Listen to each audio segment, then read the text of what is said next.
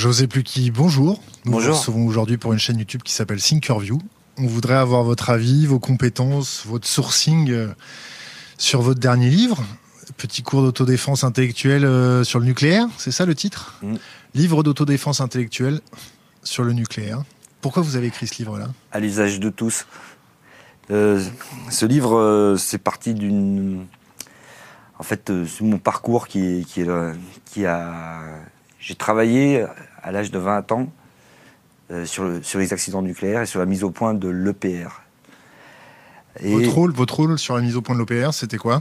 Je travaillais sur la mise au point du cendrier qui est censé récupérer un cœur qui fond. Et qu'est-ce qui se passe quand un cœur fond? Et je devais étudier euh, le, la rhéologie, c'est-à-dire l'étude de la viscosité euh, du cœur fondu. En, quand le cœur fond, il se mélange avec le béton et à quelle vitesse il va s'étaler pour savoir si on arriverait à le refroidir. Parce que l'objectif de l'EPR, c'est de faire un, réacteur nucléaire qui soit sourd, euh, qui soit sûr à 100%, c'est-à-dire que même s'il y a une, une fonte du cœur, il n'y a pas de dégagement radioactif important.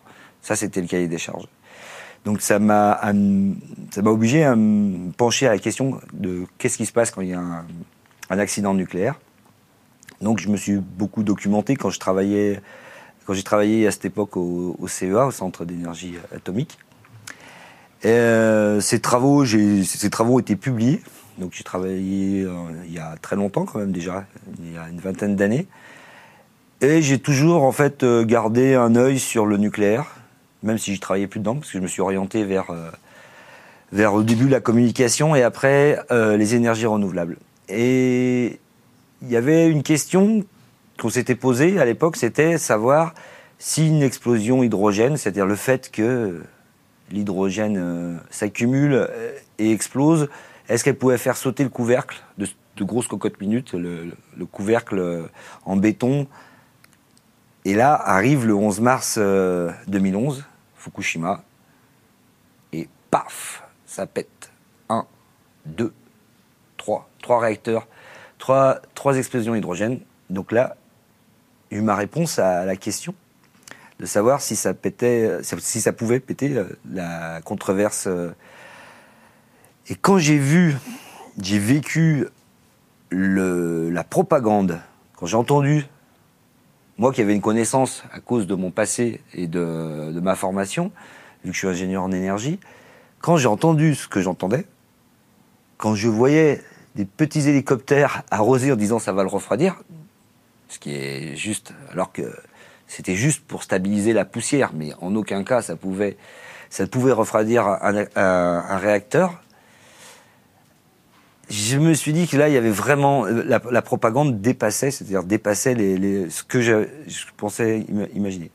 Et ensuite, euh, le hasard de la vie a fait que j'ai rencontré un retraité qui s'appelle André Paris, avec lequel euh, a participé à la rédaction de ce livre, qui lui a vécu la même chose et la même, on va dire, Retraité de quoi hein? Lui, il est retraité, il était géologue, il a travaillé pour Total, voilà. Il a travaillé aussi, euh, il me semble, euh, en relation avec le CEA, mais là, je voudrais, je suis pas sûr. Mais il a travaillé avec des grosses multinationales, il cherchait du pétrole, donc c'est un, un géologue, euh, et il a, il a mis au point, suite à l'accident de, de Tchernobyl, une méthode de détection des, de la radioactivité dans le sol, parce que c'est assez compliqué pour l'estimer correctement, si on a envie de l'estimer. Donc sa méthode, euh, il l'a mis au point lui-même, et il, il a travaillé pour... euh, euh, ah, excusez-moi, la CRIRAD, voilà. Il a travaillé pour la CRIRAD, et il a Crirat qui est la CRIRAD qui, est le- qui a été fondée euh, par euh, la députée européenne d'Europe Écologie, euh, actuellement qui, qui voulait se présenter, excusez-moi, le, le nom m'échappe. Alors, euh, je, je vais reprendre Ouais. la parole. Ouais. On va dire à nos auditeurs que vous arrivez en Oui. direct de Kinshasa, Ouais. que vous avez 8 heures de vol dans les pattes, Ouais. parce que vous avez pris deux vols avant de venir, et que exceptionnellement, on vous prend comme ça, à chaud, Oui. et c'est pour ça que vous êtes un peu... euh, Voilà. Je peux avoir des soyez indulgents, les gars. Voilà. En fait, euh, bon, lui, il a travaillé pour la, CRIRA- la CRIRAD. Il a mis au point. La CRIRAD, c'est un, institut indépendant qui a été fondé euh, suite à, à Tchernobyl par des gens qui étaient horrifiés, des gens, des scientifiques, hein, des scientifiques qui étaient horrifiés par la propagande de l'État français. Et ils ont mis au point cet institut qui est reconnu, qui fait des analyses de radioactivité. Et André Paris a mis au point une méthode, méthode tellement au point que le CEA s'est mis à l'utiliser après, pour savoir eux aussi. Et lui a vécu, euh, a vécu cette, il m'a raconté euh, cette, euh, dire, cette prise de conscience de la propagande. Et cette personne-là a passé 20 ans à essayer d'analyser et de démonter à la fois le système euh, de propagande euh, de l'État français et surtout, vu que c'est un scientifique, il s'est mis à collecter beaucoup d'informations, beaucoup d'analyses sur la France et sur l'Europe. Il a fait la cartographie de la contamination, la vraie contamination de Tchernobyl. Euh, et il a fait aussi, il a fait 13 voyages avec les enfants de Tchernobyl, une association qui aide, qui aide euh, euh les enfants de la région de Tchernobyl à se soigner grâce à un institut qui a été, qui s'appelle l'Institut Belgrade, qui a été complètement, euh, boycotté par tous les grands instituts européens qui font partie, en fait, qui interviennent là-bas avec la, la, CPIR, le comité permanent d'information sur la, sur la radioactivité, qui est un comité qui dépend de l'ONU, et dont tout euh, Monsieur Yves Lenoir euh, l'a démontré dans un, la comédie atomique, dans un, dans un livre qui vient de paraître, enfin il est, paru l'année dernière, où il démontre ça de, de manière euh, très claire, euh, est un institut qui, qui est au service en fait bah, des, des, États nucléaires et qui, et qui fait de la propagande. Donc j'ai essayé de, voilà. Et juste pour terminer, pourquoi j'ai fait ce livre On a le temps, on a le temps. Ouais, voilà. C'est qu'en fait, ayant travaillé aussi dans la, ayant un peu les deux compétences, ayant travaillé un peu dans la communication, j'avais déjà rédigé des livres, j'avais travaillé sur le web et faisant un peu aussi des conférences euh, qu'on appelle des conférences gesticulées, ce qui est de la vulgarisation scientifique. Je me suis dit que par rapport à ces gens-là qui avaient de l'information, mais qui avaient du mal à toucher le grand public par rapport à, l'aspect euh, complexe et qui avaient une certaine, en plus c'est des gens qui se retrouvent dans une position, ils sont très critiqués, donc ils ont du ils ont du mal à simplifier. Ils restent à un haut niveau scientifique pour échapper aux critiques, ce qui fait qu'ils restent inaudibles au niveau du grand public. Et moi, j'ai voulu essayer de démonter ça, de parler calmement, m'autoriser certaines imprécisions. Certaines formes d'humour, même. Ouais, une certaine forme d'humour pour aussi euh, être audible. C'est-à-dire que n'importe qui peut lire. On n'a pas besoin d'avoir une formation d'ingénieur euh, et connaître euh, le, le, le, tableau de Mendeleïev pour euh, pouvoir lire ce livre, et aussi rassembler toute une série d'informations qui me semblaient utiles dans une démarche intellectuelle pour déconstruire ce discours qui a été construit patiemment depuis 50 ans pour nous faire accepter le nucléaire, et comprendre à la fois les risques, en comprenant comment fonctionne de manière simple une centrale nucléaire, comprendre quels événements et quels risques potentiels peuvent nous amener à l'accident nucléaire. Et quand l'accident nucléaire arrive, comment il peut être, on va dire, presque bénin, grave comme euh, Fukushima, très grave comme, euh, comme Tchernobyl? Il est que grave, Fukushima? Oui, il est grave. Non, il est que, oui, il est que grave parce qu'il, enfin, pour, pour moi, l'analyse que j'en fais, c'est que la grande chance de, Fukushima, c'est qu'ils ont eu un vent d'ouest et un, le plus grand océan du monde, vide, juste à côté. Qu'est-ce que vous pensez du fait que TEPCO euh, fasse des lâchers d'eau contaminée euh, dans ce fameux océan? Bah, il, il, il, essaye de, de, minimiser les coûts de cet accident, parce qu'en fait, un accident nucléaire coûte une fortune et stocker. Euh, Qu'est-ce que vous appelez une fortune? Oh, 200, 300, 500 milliards minimum. Un accident nucléaire, c'est c'est la moitié d'un PIB, quoi. Vous avez travaillé sur la récupération d'une galette de corium, c'est ça? Oui. On appelle ça une galette de corium? Non, on, appelle ça du, le, le corium, du corium. C'est corium, ça veut dire c'est le mélange de du cœur, le cœur fondu. Comment, comment, quelle température ça prend euh, Ça peut percer combien de couches de béton Quelle épaisseur de béton il nous faut pour pouvoir euh, gérer une fonte euh, d'un cœur? Pour S'il y a une nappe phréatique en dessous, qu'est-ce qu'on fait?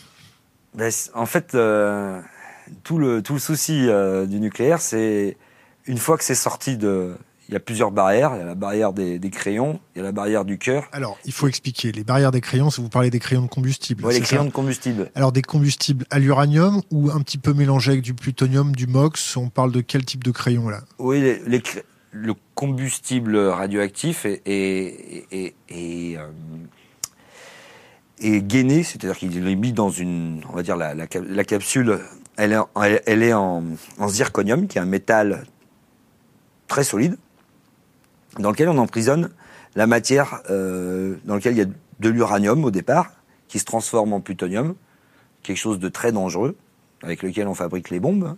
Nos, nos bombes sont fabriquées au plutonium. Et si ces crayons lâchent, ils lâchent leur radioactivité. Ils peuvent la lâcher dans le cœur. Si le cœur fond, ils le lâchent dans l'enceinte où il y a du béton. Et si l'enceinte qui est le dernier rempart lâche, ça part dans la chaîne alimentaire, ça part dans la nature. Et quand c'est parti dans la chaîne alimentaire, eh ben, le plutonium, euh, Pluton, dieu de l'enfer, hein, dieu de l'enfer, c'est pas pour rien qu'on a choisi ce nom. Euh, ça dure euh, la demi-vie, c'est-à-dire que, ça- c'est-à-dire que la- le temps que ça diminue de moitié, c'est 24 000 ans. Et un, Sur le plutonium, vous êtes sûr? Ouais, C'est pas sur l'uranium? Non, 24 000 ans. Mais une demi-vie, ça- en fait, une demi-vie, c'est un indice scientifique qui donne, qui donne pas, en fait, la, il faut le multiplier par 10 pour avoir une, vra- une vraie idée de combien de temps ça dure pour qu'il n'y ait plus rien. Dis-moi, pour que ce soit neutre. Oui, c'est un neutre. On peut dire que si un accident nucléaire, on revient dans 250 000 ans, il n'y a plus rien. La nature reprendra. Il faut pas croire que ça, voilà, ça, Et pourquoi on appelle ça uranium d'ailleurs? Vous connaissez la petite légende autour de l'uranium? Non. Bon, bah, on, va cher- Ah oui. on va demander euh, Ouais. à nos internautes de la chercher, Ouais. ça va les faire marrer. Revenons, revenons euh, à votre livre et votre démarche intellectuelle. Ouais. Quand vous voyez la passivité intellectuelle des, je vais dire, des gens, de la, de la plèbe, de la population française face au risque Ouais. que l'État peut faire prendre euh, à nos générations futures, qu'est-ce que ça vous inspire? Est-ce que ça vous empêche de dormir? Est-ce que ça vous révolte? Est-ce que vous avez envie de diffuser votre savoir un maximum? Ça vous donne des perspectives d'avenir? Est-ce que vous pensez à la capacité de résilience des gens sur leur capacité aussi à comprendre les risques et les enjeux? Euh, pendant un moment, je me demandais si j'étais pas un peu comme euh, dans le film euh, où il y a celui qui a Monsieur Vincent et il sait qu'il y a les aliens. voilà, c'est David Vincent. David Vincent. Voilà, on sait, sait qu'il y a un problème, mais tout le monde, tout le monde le prend pour un fou. Et ça, ça a été, euh, ça, ça a été la grande misère de beaucoup de gens qui, par exemple d'André Paris, tous ces gens-là qui ont, qui ont lutté contre le nucléaire pendant une époque, on les a vraiment pris pour des, des allumés. Hein. On les a fait passer pour. Ouais, on les a fait passer plutôt pour. Car il y a une propagande qui a été mise, hein, quand en 58 l'OMS, ça j'aime, je, je vais pas faire trop de citations, mais celle-là j'aimerais. Si, on a le temps. hein. L'OMS fait une étude sur le nucléaire et en 58 elle dit du, du point de vue de la santé mentale, la situation, la, solution les plus satisfaisantes pour l'avenir des utilisations pacifiques de l'énergie atomique serait de voir monter une nouvelle génération qui aurait appris à s'accommoder de l'ignorance et de l'incertitude. Voilà. Il faut, l'OMS recommande d'installer les réacteurs nucléaires plutôt près des lieux de vie pour que les gens soient rassurés. Parce qu'on s'est aperçu que psychologiquement, par exemple, des gens qui habitent à côté d'un barrage sont sûrs que le barrage va tenir. Les gens qui sont un peu éloignés, euh, beaucoup plus éloignés, eux, mais qui sont quand même sous le barrage, commencent à être euh, plus inquiets. Donc, par exemple, la décision de mettre à Nogent, quand même, centrale nucléaire de Nogent à Paris. Paris, il n'y a pas beaucoup d'habitants hein, à Paris. Voilà. S'il faut évacuer la capitale, ça fait quand même du monde dans les Alpes. hein. Ça fait quand même. euh, parce que la problématique qui a eu euh, aussi, euh, euh, c'est pour ça que je dis qu'à Fukushima, c'est pas, ça n'a pas été trop grave, parce que on peut évacuer Fukushima, on peut évacuer 30 km autour. On peut évacuer Tokyo? Non, on peut pas l'évacuer Tokyo. On peut pas évacuer Paris, donc nos gens. on peut pas l'évacuer. On peut pas évacuer. La... Donc nos gens devraient. euh, enfin, c'est c'est une folie, sachant que l'électricité se transporte bien avec les lignes haute tension. Il n'y avait aucun problème à mettre aucun réacteur nucléaire euh, près de Paris, quoi. Mais celui-là, il a été fait pour. euh, Il n'y a pas de raison? Vos, proches, votre entourage euh, est, donc sensibilisé à ces risques et périls. Et, et est-ce que votre entourage est venu vous voir en vous disant mais José, euh, mais t'es en train de péter un boulard pour rien, tu pètes un plomb pour rien, regarde ce qu'ils disent à la télé, tout se passe bien. Le nuage n'a pas traversé la frontière. Oui. Qu'est-ce que José il leur dit Ben, c'est vrai que moi, mon entourage, j'ai fini par les fatiguer avec, euh, avec, euh, avec mes préoccupations. Un jour, bon, mon- je passe sur l'autoroute, euh, il y avait une centrale nucléaire et mon, et mon fils dit à mon, à mon deuxième fils qui est plus, plus petit, il dit, tu vois ça, c'est ça qui va nous tuer. Et là, je me suis dit, ouh, j'ai peut-être, j'ai peut-être un peu forcé la dose avec eux ou pas ou pas. Mais c'est des, enfants, hein. la vérité sort de la bouche des enfants. Mais c'est vrai que la, douane française est quand même très performante, c'est-à-dire qu'elle est capable d'arrêter des, particules euh, radioactives. Et le mensonge qui a été construit à, Tchernobyl, où on a arrêté, euh, toute centrale nucléaire a arrêté ses capteurs, parce, que si s'ils n'arrêtaient pas leurs capteurs, tous les capteurs toute centrale nucléaire est équipée d'un capteur qui hurle si la dose dépasse pour évacuer la population. Il y en a, ils ont tout débranché. Sinon, tous les réacteurs français seraient mis à hurler, ce qui était gênant. Euh, on a laissé manger aux gens du lait et des champignons, ce que n'ont pas fait les Autrichiens et les Italiens. Et actuellement, le premier consommateur de, de c'est-à-dire le, le médicament qui soigne la thyroïde, C'est les Corses, non? Ouais, c'est les Corses et les Français. 9 millions de boîtes. Et deux, c'est le deuxième médicament le plus avalé en France après le doliprane. Problème de thyroïde. Ouais. Et quand, le, par exemple, André Baris m'a raconté que quand les enfants, euh, les malades de la thyroïde ont fait un procès, vous savez, il y a eu un procès euh, qui, a, qui a été fait euh, au docteur euh, qui vient de mourir, là, le fameux docteur qui avait dit euh, le, le, le, le nuage de Tchernobyl n'est pas passé en France et tout va bien. Ils lui ont fait un procès et au procès, ils ont voulu savoir, demander à, la Sécu, est-ce que combien de boîtes de Levothyrox est, est en France? Vu que c'est remboursé, la Sécu a des statistiques sur tout. Bah, ils n'arrivaient pas à avoir la statistique. Il a fallu qu'il y ait un juge qui s'énerve pour qu'ils obtiennent la, statistique. Voilà, c'est un détail. C'est un détail, mais qui résume bien euh, la fabrication du mensonge qui a été faite pour, euh, pour, bah, pour, pour que la, la population continue à rester dans l'ignorance. Ça a bien marché. Après, il y a eu la déconstruction de, qui a été faite par, euh, par, par, par la mission de l'ONU euh, sur, la, sur les conséquences de Tchernobyl, en disant que bon, c'était les Russes, euh, c'était la faute, c'était pas un problème nucléaire, c'était un problème communiste. Sachant que il faut, euh, Si, si, si, on va dire que si, si un accident nucléaire se reproduisait, Ouais.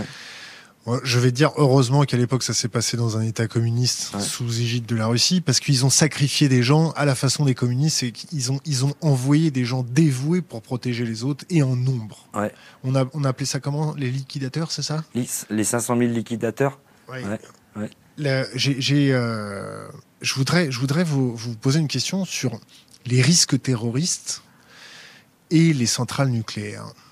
Quand, quand vous entendez euh, un drone survolant de nuit euh, une centrale nucléaire, peut-être avec une caméra thermique, pour voir euh, où se trouve le transformateur de régulation thermique euh, de la centrale, qu'est-ce que vous en, pensez? Est-ce que pour 10,50 euros et le prix d'un drone, on peut arriver à faire basculer une centrale nucléaire? Je pense pas. Je pense pas que. Je pense qu'il faut investir un peu plus. Mais j'aurais du mal à répondre techniquement sur, sur, sur, euh, avec le drone. Mais il est clair que à l'époque où étaient conçues les centrales nucléaires, c'est-à-dire les années 60, c'est une vieille technologie. Hein. 50, c'était mis au point.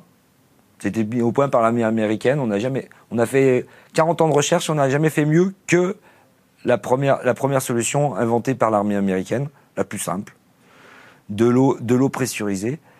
Et euh, encore un truc qui montre l'impasse du nucléaire, mais euh, il n'a pas été pensé le problème du terrorisme dans les années 60, parce que c'était du ressort de l'État, et qu'à l'époque, il n'y avait pas de terrorisme comme ça.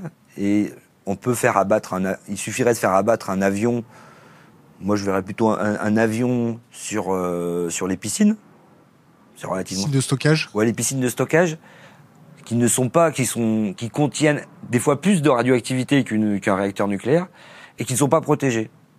Et là, on nous dit, l'État dit, bah non, il n'y a pas de problème, ce sont que des piscines. Et quand on conçoit l'EPR, on met un bunker sur les piscines. Alors soit ça sert à rien, soit il faut en mettre à tous les autres. Sur les 56 réacteurs français. Voilà. Seulement quand on multiplie 200 millions par 58, euh, ça fait un joli devis. Et la farge, là, ils en ont, euh, il y a quelques sacs de ciment à amener. Et euh, ce qui est, par contre, au niveau du terrorisme, il y a tout un tas de faiblesses. C'est-à-dire que par exemple, euh, les générateurs de secours n'ont pas toujours été conçus au bon endroit. Les organes de commande, l'avion pourrait viser les organes de commande. Peut-être qu'un drone qui connaît bien. Après, il y a quand même dans les réacteurs nucléaires une redondance des appareils de sécurité. Donc normalement, si un est annulé, il en reste deux. deux technologies. Donc il y a quand même, elle a été pensée la sécurité. Il ne faut pas dire que la, sécurité n'a pas été pensée. Elle a été pensée. Elle a été même bien pensée. Moi, je n'ai pas de problème à le dire, même si. Par contre, elle n'a pas pensé à tout. Et le souci, c'est que par rapport à l'industrie, où on se dit, allez, on va bien penser à tout, à euh, toute la sécurité euh, des, tankers. On va mettre deux, on va, on va, on va mettre des doubles coques, et comme ça, on n'aura presque jamais d'accident. Pétrolier. Ouais, on n'aura jamais d'accident pétrolier ça va être vrai. En fait, ça, va être vrai. Ils vont en avoir, au lieu d'en avoir un tous les ans, ils vont en avoir un tous les 20 ans, mais il y en aura toujours. Et là, dans la technologie nucléaire, on a droit à zéro faute, c'est-à-dire zéro accident. Sinon, et c'est là où la propagande, elle a été forte, c'est dire quelles sont les conséquences d'un accident. Et les conséquences d'un accident, elles sont énormes. Et surtout, les faiblesses, si d'un coup, eh, ça a été poncé pour pas que ça pète dans un fonctionnement normal, si là, il y a une par exemple, un terroriste qui s'amuse à faire sauter une péniche dans l'écluse de Donzère qui fait 26 mètres. Allez pas donner de mauvaises idées. Oui, c'est vrai, il faudrait pas la dire celle-là. voilà, faut pas la dire celle-là. Mais les gens qui commencent à, regarder le problème, ils peuvent vraiment trouver la, dire, le grain de sable. Mais moi, il n'y a pas que ça qui me fait peur. Il y a le fait aussi que n'a pas été pensé euh, le changement climatique qui fait qu'il y a des choses qui n'existaient pas. Que par exemple. Euh, le refroidissement Vous parlez du refroidissement des... Du refroidissement. Des, des, par exemple, on a mis euh, des réacteurs au bord de la mer en, en, en, disant ben, il n'y aura jamais plus de 100 km/h, ou 120, enfin on a pris une marche. Mais d'un coup, des tempêtes. Par exemple, le Blayet en 99, ça a failli, Blayet à côté de Bordeaux, le réacteur nucléaire. C'est un entonnoir. Il est au fond de l'entonnoir de la Gironde, qui est comme ça, là. Il y a le réacteur ici. Et il y avait des marécages. Et quand il y avait une tempête, les marécages servaient d'éponge. Et d'un coup, ces, terres qui sont euh, très fertiles, les paysans se sont dit on va les transformer en, maïs. Politique agricole, fait plein d'argent avec le maïs, ça produit bien. Ils ont tous transformé leur marécage en maïs. Et en 20 ans, ça a été fait. Arrive la tempête Martin 99. Au lieu d'amortir, cet entonnoir, au lieu que les marécages amortissent le, la, vague. elle est directement, et ça a noyé le cœur, euh, ça a noyé le blayet. Et si les, les techniciens euh, n'avaient pas préparé le bug de l'an 2000, parce que le bug de l'an 2000, ça, ça a failli être euh, le blackout en France. Parce que le 27 décembre, le 27 décembre, quand arrive la, tempête Martin et que le blayet et isolé, c'est-à-dire qu'il n'a plus d'alimentation électrique. Les techniciens ont été formés, ils ont fait le plein de fuel, et, le, et, les générateurs de secours, dont certains sont sous l'eau, arrivent à, arrivent à, refroidir la centrale. Et là, on est passé vraiment très près de la, catastrophe. Juppé a été, on, a téléphoné à Juppé en lui disant que peut-être il allait se passer quelque chose de grave. Et surtout, le 27, à cause de la tempête qui a fait couler l'Erika, euh, il a fallu avoir un blackout à une ligne près. Ça, c'est un, technicien d'EDF qui travaillait dans le réseau qui, me l'a raconté. Euh, à une ligne près, il y a une ligne qui, qui sautait et toute la France était dans le noir. Et si toute la France était dans le noir, il y avait 58 réacteurs qui devaient siloter. Siloter, c'est-à-dire s'autosuffire en électricité, s'alimenter eux-mêmes. Et là, il fallait espérer que ça se passe bien. Et là, on n'est pas passé loin. Et par contre, on n'a parlé que de l'ERICA. Et on a eu affaire aussi à des techniciens qui étaient, je veux dire, euh, qui étaient, qui étaient, qui ont été performants sur, sur, sur, ces. Il y a eu ça aussi qui a été construit, la performance française, c'est-à-dire que bah, les Russes, euh, c'était, ils étaient pas bons, alors que c'est pas du tout, ce qui est pas du tout vrai. Euh, il, faut, il faut aussi euh, prendre en compte dans les, dans les risques, c'est le fait que on a un outil qui EDF qui est en train de se dégrader, dans lequel on applique les mêmes politiques libérales où on dit bah, la maintenance ça rapporte rien, donc on économise dedans. On baisse les coûts, on sous-traite en cascade, on déresponsabilise les gens, on les, on les déqualifie. Les, faut voir, hein, ceux qui font le nucléaire, on les appelle, euh, dans le langage d'EDF, ils les appellent les steaks à REM. Les Pourquoi? Ben, Les REM, c'est les unités de mesure de, de, de, combien on a pris de radioactivité dans, dans, dans, la, dans la figure. Et eux, ils servent, euh, c'est des gens qui sont pas si bien payés pour les risques qu'ils prennent, qui sont désinformés. C'est ceux qui nettoient, qui... C'est eux qui vont faire le boulot.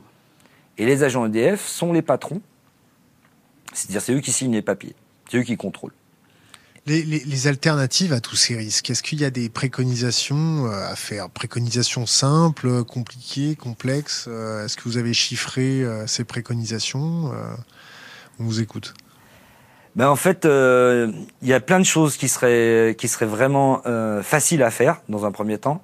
C'est-à-dire que sélectionner les, les, 10 ou 15 centrales les plus pourries en France et les fermer directement, ça, le, faire le check-up et les fermer, EDF ferait des économies, sachant que ça veut dire qu'on arrêterait d'exporter. Euh, il y aura un coût, hein, parce qu'il y a à peu près un paquet de centrales qui servent en fait à, à, à exporter, qui servent au gaspillage, parce qu'en fait on a, on a institué le gaspillage, c'est-à-dire que vu qu'on avait construit trop de centrales, on a voulu, on a, on a, on a incité à la consommation.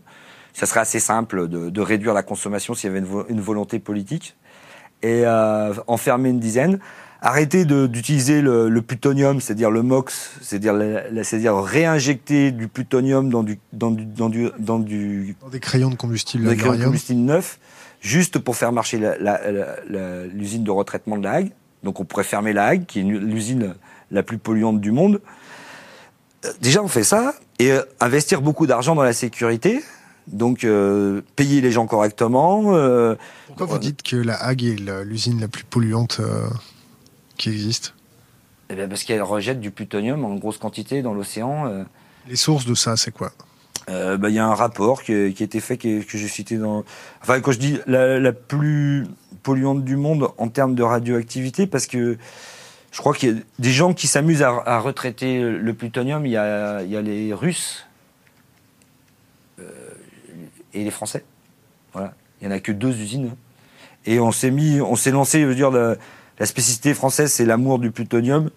Euh, qui, qui permet aussi de, bah, on va dire, quand on retraite le plutonium, derrière tout ça, dans la filière nucléaire. Euh, Retraiter, ça veut dire quoi? Ça, veut dire, qu'on on prend le plutonium dans, le, dans, dans les crayons usagés, et au lieu, de, au lieu de stocker ça comme un déchet, on le remet pour un tour c'est-à-dire que ça peut encore fissionner dans, dans, des, euh, dans des crayons neufs. C'est-à-dire qu'on réutilise une deuxième fois. Ça augmente le rendement de 2 ou de 3%, c'est ça Ou 6% Oui, ça permet d'économiser quelques pourcentages de... Euh, c'est-à-dire ça évite d'acheter parce que 0% de l'uranium français est, est, produit en France. En 10 ans, on a épuisé. Euh, en fait, il n'y a aucune capacité. donc le plutonium sert, sert juste à, à, je veux dire, à faire tourner la Hague. Donc il n'y a aucun intérêt à part qu'il y a un intérêt quand même euh, géopolitique, c'est que on peut quand quand on fait passer euh, des, c'est-à-dire qu'on extrait le plutonium, soit on peut le, réinjecter, soit on peut l'extraire pour en faire de la bombe. Donc quand on maîtrise le combustible nucléaire de d'un pays où on maîtrise un peu sa capacité à fabriquer ou pas des bombes. Quoi. Ouais, là c'est un peu plus compliqué maintenant. L'arme nucléaire a été euh, mise hors la loi par 166 pays ou quelque chose comme ça. Parlons un petit peu des déchets nucléaires. Ouais. On fait quoi? On les stocke comment? Ça va où? Et euh, comment, comment on gère le problème en France? Comment on gère le problème en France? Eh ben, On le gère, euh, pour l'instant, on le gère pas. quoi. On stocke dans un coin on stocke dans un coin, on essaye de faire un trou à bure euh, pour l'enfouir, ce qui risque d'être pire que, que, de le laisser dans une piscine à l'air libre. Enfin, dans une piscine euh, au niveau du sol. Il n'y a, rien à, a rien à faire qu'à attendre avec le. Vous pouvez. Les gens n'ont jamais compris, ne comprennent pas, et moi j'essaie de leur faire comprendre qu'est-ce que la radioactivité. La radioactivité, c'est quelque chose. Vous pouvez vous prenez quelque chose de radioactif, vous pouvez le mettre à n'importe quelle température, mettre de l'acide, de la base, vous pouvez mettre la pression que vous voulez, ça ne bouge pas. Ça ne bouge pas. Ça continue. Est-ce que, est que ça va être la croix des, des, jeunes générations de Français? Est-ce que ça va être la malédiction? Est-ce qu'on va être obligé de faire pénitence sur 50 générations? Ben Moi, j'essaye de dire que le nucléaire. Moi, je ne l'ai pas mis dans le livre, mais pour moi, le nucléaire, c'est l'équivalent de nous, on a porté la, notre génération, elle a porté la, croix de la colonisation, c'est-à-dire qu'on nous a beaucoup reproché, il y a eu beaucoup de problèmes. Euh, c'est-à-dire qu'est-ce qu'on avait fait avec la colonisation? Donc c'est quelque chose, c'est des problèmes qui ont été transmis à la génération suivante. Le nucléaire, c'est la, colonisation de donc une, un, choix dont les, conséquences sont, énormes. Voilà. Pour moi, je le mets en parallèle avec la colonisation et la et le non-dit qu'il y a dans le nucléaire, moi je le mets en parallèle avec euh, la pédophilie dans l'Église. C'est-à-dire qu'un jour, ça va, sortir. C'est-à-dire que c'est quelque chose qui, a été un non-dit, que tous les initiés connaissaient.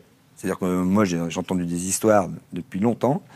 Et le jour où ça commence à sortir, on va, les gens vont, vont, prendre le vertige. Mais, tous les concepteurs du, du plan euh, nucléaire français seront morts. On n'aura plus personne pour se retourner. Est-ce que vous connaissez le thorium, les centrales au thorium Oui. Qu'est-ce que vous pouvez nous en dire? Ben, Le thorium, c'est une technologie nucléaire qui est plus sûre, mais qui ne produit pas de plutonium.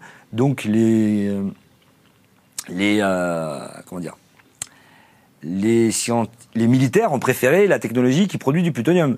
Parce qu'en fait, avoir une centrale nucléaire, c'est avoir la bombe en, en kit. Pourquoi l'Iran, il veut des centrales nucléaires? Pourquoi l'Arabie Saoudite veut des centrales nucléaires? Pourquoi, pourquoi l'Afrique du Sud a, construit deux centrales nucléaires? C'est pas Israël. Ouais.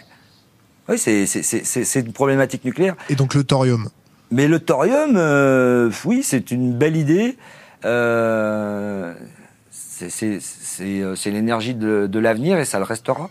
C'est-à-dire qu'il n'y a aucune perspective avec le thorium parce que la complexité de cette énergie qui est le nucléaire, la rend euh, difficilement euh, euh, utile. C'est-à-dire qu'avoir une idée, l'énergie, enfin moi c'est mon avis, une énergie sans sa maîtrise n'est rien.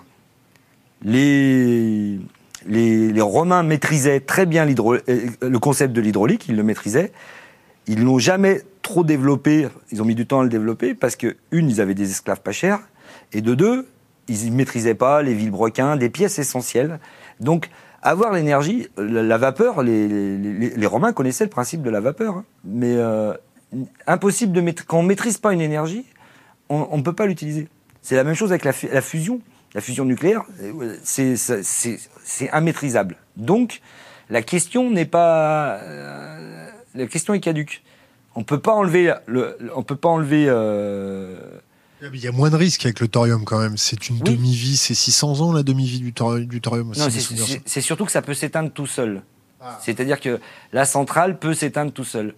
Et, et, qu'il y a dans sa conception moins pas de problème de refroidissement parce qu'en fait, dans le livre, je m'amuse à dire que si vous aviez une voiture nucléaire, ça je voulais juste. Euh, si on oui, des prototypes de voitures nucléaires, non? Ça n'a jamais été un peu poussé. Mais si, si vous aviez une voiture nucléaire, vous changerez de modèle tous les 50 ans, la sécurité serait la même que celle des années 50 ou 60. Vous payerez euh, le carburant le même prix que vous en serviez ou pas. Le forfait carburant illimité vous pousserait à la consommation. Pour l'arrêter, Une fois arrivé à destination, vous devriez faire tourner le moteur encore une semaine pour la refroidir complètement, sous peine de l'avoir explosé et votre région rasée. Il serait impératif de toujours avoir de l'essence et de l'euro de refroidissement pour pas qu'elle n'explose. Vous ne devriez pas avoir d'accident de la route. Aucune assurance ne voudrait vous assurer. Tout le monde paierait les dégâts en cas d'accident. Aucune casse n'existerait. Vous devriez payer le prix de la voiture pour la démonter. Qu'est-ce que vous pensez du charbon? Vous n'êtes peut-être pas expert dans le charbon. Est-ce que le charbon, c'est pire que le nucléaire? Euh, Et après, avant que vous répondiez à la question, après, je vais vous Oui. demander de vous mettre dans la peau d'un pro-nucléaire. Ah, exercice de. Le charbon, le charbon très, bah, très, très produit de- du CO2, donc euh, du changement climatique. Euh, Est-ce qu'on préfère la mort lente ou la mort rapide? C'est des alternatives. pour moi, il existe, une, il existe un réacteur nucléaire. Pour moi, l'avenir, c'est le nucléaire. Le nucléaire est l'avenir il existe un réacteur nucléaire très, très utile qui a été placé à 300 millions de kilomètres, Le soleil, le Soleil, avec une distance de sécurité aux normes, d'une vraie sécurité. Euh, ce réacteur à fusion, euh, il suffit de capter un dix millième de ce qui arrive sur Terre pour satisfaire nos besoins. Donc il y a des méthodes de captage qui ont été mises au point, qui, qui ont été mises par Henri Becquerel, le même qui a inventé la radioactivité. Et la nature, ouais. hein, et la nature, comment elle fonctionne? Elle fonctionne avec la photosynthèse, qui est, euh, qui est du photovoltaïque pas cher. Donc euh, voilà, pour moi l'avenir c'est le nucléaire. J'ai essayé de me mettre à la place d'un pro-nucléaire. on se met, on se met de- réellement dans la, dans, dans la peau d'un d'un pro-nucléaire. Ouais. Euh, Faites-moi le spin doctor du nucléaire, celui qui est chargé de vriller la tête des gens et pour faire passer un message en travestissant la langue française. Mhm. Pourquoi un pro-nucléaire a un intérêt à défendre ce business-là? Pourquoi la France a un intérêt à défendre ce business-là? Est-ce que la France est dépendante de son énergie, de ses exportations, de sa capacité à survivre dans un climat de guerre économique Est-ce que c'est peut-être pour ça que la France se raccroche désespérément à cette technologie vieillissante? Est-ce que vous voyez là où je veux en venir? Ben, moi, là où je, je, ouais, je vois où vous voulez en venir. Enfin, moi, je vois la France. euh, là, je reviens d'une ancienne colonie. Kinshasa? Ouais, de, pas de la France, mais une, une ancienne colonie. Euh, la France avait un empire. La France est, est- rentrée dans les 5, le top 5 des nations avec le droit de veto. Euh, ça reste encore, vu d'Afrique, une nation puissante, mais c'est une nation décadente en termes de puissance. Il lui reste pas grand-chose. C'est-à-dire au niveau économique, au niveau financier, il reste, euh, les choses sont bien dégradées. Le nucléaire fait partie des derniers attributs qu'on peut avoir quand on a perdu son empire, qui est la capacité de vendre des centrales nucléaires, donc euh, en sous-main de dealer euh, l'arme nucléaire, comme l'a fait en Pakistan, on l'a fait, on l'a fait aussi en Israël, on l'a fait euh, avec l'Afrique du Sud. Enfin, on est le, le- En Iran, non aussi, non, un peu, non? Oui, on a commencé en Iran, mais il y a eu rupture de contrat, ce qui a fait euh, des, Les Israéliens sont Voilà. passés par là, c'est ça? Voilà. Ouais, il y a eu une, une, re- puis il y a eu, il y a eu un changement de politique. euh, ça s'est fini au Châtelet avec des attentats pour faire payer la note. Enfin, ça, c'est l'anecdote. Mais, euh, mais euh, en fait, euh, ça reste géostratégique comme choix. Le nucléaire, c'est l'objet géostratégique qui permet d'avoir un peu du poids sur la scène politique quand on en a de moins en moins. Et nos élites qui, qui ne veulent pas renoncer au fait qu'on est une nation modeste et qui pourrait avoir en fait euh, on, est, on est une puissance de moyenne impuissance. ouais Est-ce qu'on peut formuler ça comme ça? On Ouais. est devenu euh, Oui. moyennement impuissant. oui moyennement impuissant avec une capacité d'influence encore mais on on s'accroche à ça parce que il y a encore euh, il, y a- il reste je veux dire c'est ce qui c'est ce qui reste euh, le roi est nu et il lui reste encore deux trois bijoux de famille quoi le problème, c'est que ces bijoux de famille vont, nous coûter, comme le- quand je parlais de l'impact de la colonisation sur les fédérations futures, va nous faire rater ce que les Allemands sont en train de réussir, c'est-à-dire la, la transition énergétique et le fait de... Ah bah, ils feront que dalle comme transition énergétique, les Allemands. Ils tapent dans le charbon euh, à gogo, là. Euh, moi, je serais pas d'accord. Non, les Allemands sont. euh, Il y a toute une propagande pour moi qui est, qui est construite aussi par. euh, tu me disais comment c'est le spin doctor. Oui, mais avant ils disaient le nucléaire c'est ce qu'il y a de mieux, les autres ça marche pas. Quand j'ai fait mes études, on m'a dit tu verras les éoliennes photovoltaïques, on t'en verra jamais en France. C'est ça, hein, le premier discours que j'ai eu. Euh, il existe euh, l'Allemagne et la Chine, deux pays, les deux gros pays qui ont investi dans le photovoltaïque, baissent leur consommation de charbon actuellement. Ils la baissent. Alors, en Chine, je crois qu'il y a une centrale à charbon qui est construite chaque semaine, non? Ben, cette, cette projection qui a été faite, cette, cette information qui a été vraie pendant un moment, est fausse maintenant, car face à la pollution, les Chinois, et vu qu'ils ont voulu se positionner, c'est-à-dire que maintenant 80% du silicium est fait, ils ont, ils ont racheté toute l'in- toute- toute l'industrie. Les Français qui étaient numéro un du, il y a 30 ans du photovoltaïque sont, sont les numéros. Ouais. Ils sont les numéros. Euh, et et euh, les Chinois sont positionnés et arrêtent de construire, ont décidé d'arrêter de construire des centrales nucléaires et remplacer ça par de, de l'éolien et du- photovoltaïque. Oui, je, je suis d'accord. Ils Et- ont aussi arrêté d'importer toute la merde du monde pour la retraiter chez eux. Et ils commencent à ça. Non, ça, leur, ça leur ils- pose des, des gros problèmes de de toute façon, si on, si on, on affine le problème de l'énergie, qui est un problème, je veux dire, fondamental, c'est-à-dire qu'il y a une transition à faire, quoi qu'on le veut, quoi qu'on fasse. hein. Quoi qu'on fasse, il y a une transition à faire. Il reste qu'il reste 40 ans ou 50 ans ou peu importe. Il y aura une- à l'échelle de l'humanité, il y a une transition à faire. Comme on est passé euh, de la chasse à, à l'agriculture, comme on est passé euh, du bois au charbon, il faut qu'on passe du, euh, euh, il faut qu'on passe des énergies fossiles. Et c'est une énergie fossile, l'uranium. Il y en a, il y a, il y a très peu de stock. hein. Qu'on soit pro-nucléaire, et donc euh, dans 40 ans, il n'y en a plus. hein. Le, le para- le parallèle est très intéressant entre la chasse et Ouais. tout ça.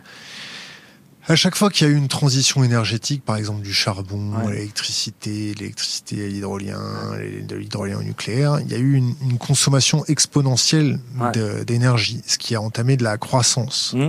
Qu'est-ce qu'on fait dans un monde sans croissance avec cette énergie-là? Est-ce que le nucléaire est fait pour être dans un monde sans croissance? Le nucléaire, ça représente rien. Ça vaut même pas le coup. J'essaie de dire, ça représente 2% de la production euh, mondiale de l'énergie. Ça n'a aucun avenir parce que ça, c'est- produit dans les étoiles du soleil. Au moins le pétrole, il est renouvelable le pétrole. Tous les 300 millions d'années, il, il se- régénère.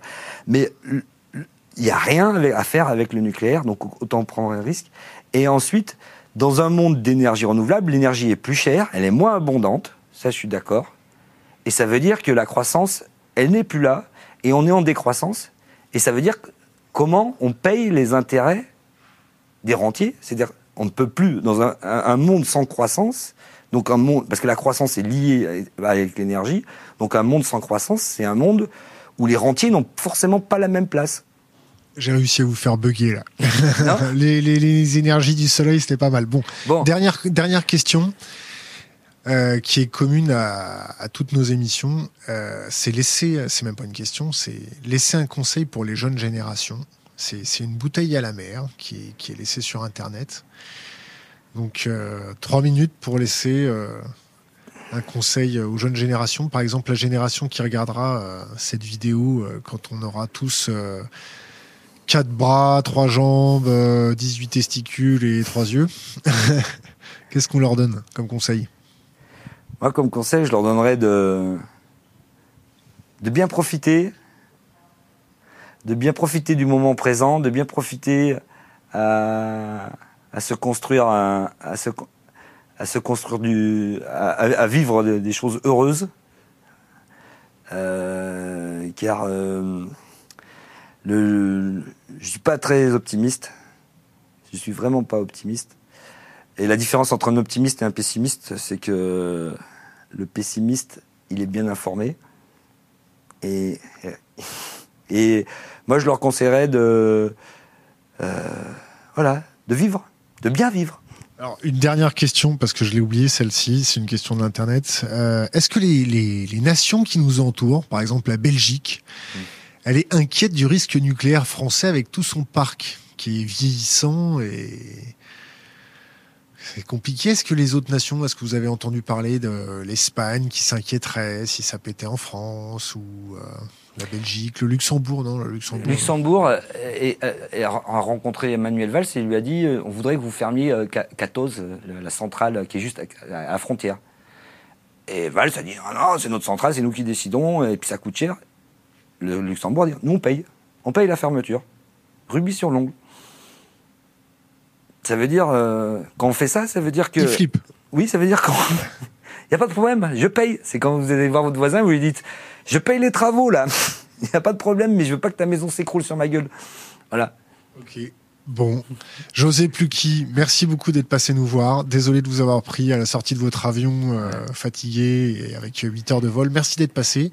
Juste Bien sûr. Euh, pour vous dire qu'on peut retrouver je participais à la fondation d'une web TV qui s'appelle euh, La longueur de la chaîne, la longueur de la chaîne.fr, tout attaché. On mesure la liberté à la longueur de la chaîne. Et, et c'est une petite web TV euh, locale euh, qui parle notamment d'énergie et sur laquelle vous pouvez retrouver des vidéos, etc. Voilà. Pour sentir sa liberté, faut-il commencer à faire bouger ses chaînes? Ouais. Merci. Merci à vous. Hein. de fin. Merci.